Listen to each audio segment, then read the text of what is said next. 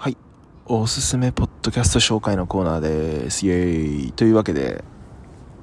ポッドキャストの紹介をしようと思います。で、タイトルは、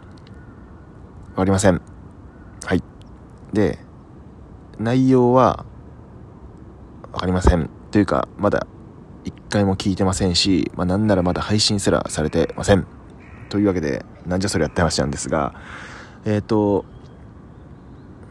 ハッシーノのめんどくさい話っていうポッドキャストをされているハッシーノさんと大輝は常にカッコつけていたいの大輝さんと,、えー、と世界で一番小さなニュースのセラビさんの3名で新たにポッドキャストを始めるというアナウンスがあってですねこれは楽しみだと。これは絶対聞かなきゃいけないということであのちょっと紹介させていただきました、まあ、きっとまあ、めんどくさくてカッコつけてる月並みじゃない話が聞けるんじゃないかなと思いますんで皆さんぜひ聞いてみてください。